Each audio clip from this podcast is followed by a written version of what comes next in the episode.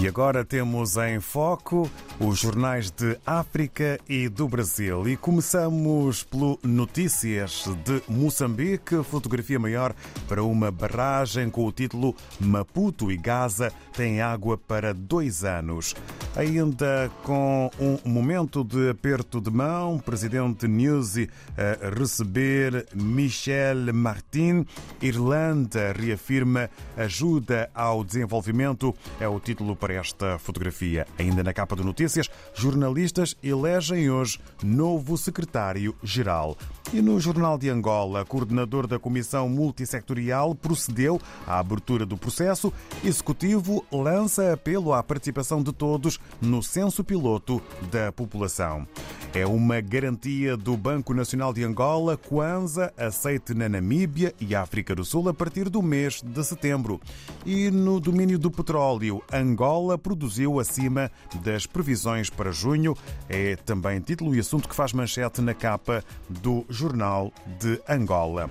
Vamos até Cabo Verde e até à publicação a semana, com o título BAD financia em 14 milhões de euros, segunda fase de Parque Tecnológico de Cabo Verde.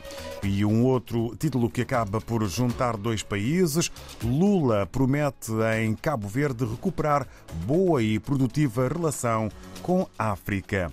Em São Tomé e Príncipe, na agência STP Press, podemos ler e contar com o título que marca a atualidade de imprensa são tomense. São Tomé e Príncipe e Angola assinam acordo de cooperação no domínio parlamentar. Agora, o Estado de São Paulo, no Brasil, com um destaque fotográfico para um cão no cinema e na tela, no grande ecrã. Um filme em que os cães também marcam presença. O título é No Escurinho do Cinema, com o seu pet. Uma vez por mês, o Cine System, no Shopping Morumbi Town, promove a sessão Cinepet, na qual é permitido que os tutores levem os animais para curtir uma longa. A entrada dos animais não é cobrada e eles podem permanecer no colo ou no chão. Cães no cinema. É no Brasil. Destaque maior para a capa do jornal O Estado de São Paulo. Ainda governo em busca de receitas, assunto que resulta no título Fundo de Investimentos de Super Ricos será taxado, afirma Haddad. O ministro da Fazenda diz que medida estará em pacote a ser enviado em agosto ao Congresso. Do Brasil regressamos para a África. Estamos na Guiné-Bissau, na redação do Democrata, na companhia e com o Filomeno Sambu, que a partir de agora nos conta tudo o que podemos ler nesta edição guineense. Bom dia. Ora, viva muito bom dia, ouvintes da RDP África. Sejam bem-vindos a mais uma edição da revista de imprensa do jornal O Democrata de Guiné-Bissau. Na edição desta semana 20 de julho de 2023, o Democrata puxou para a sua capa principal relatório de um estudo sobre a situação das mulheres da Guiné-Bissau.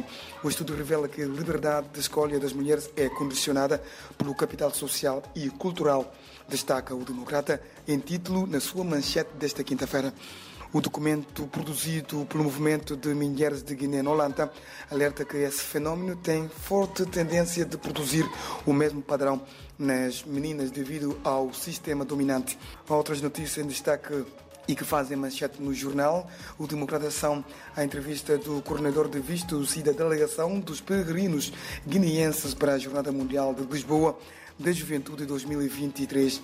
A entrevista ao jornal O Democrata do embaixador da Guiné-Bissau na República Popular da China e o alerta deixado por Sissoko Embalo na cerimónia de reabertura da Assembleia Nacional Popular.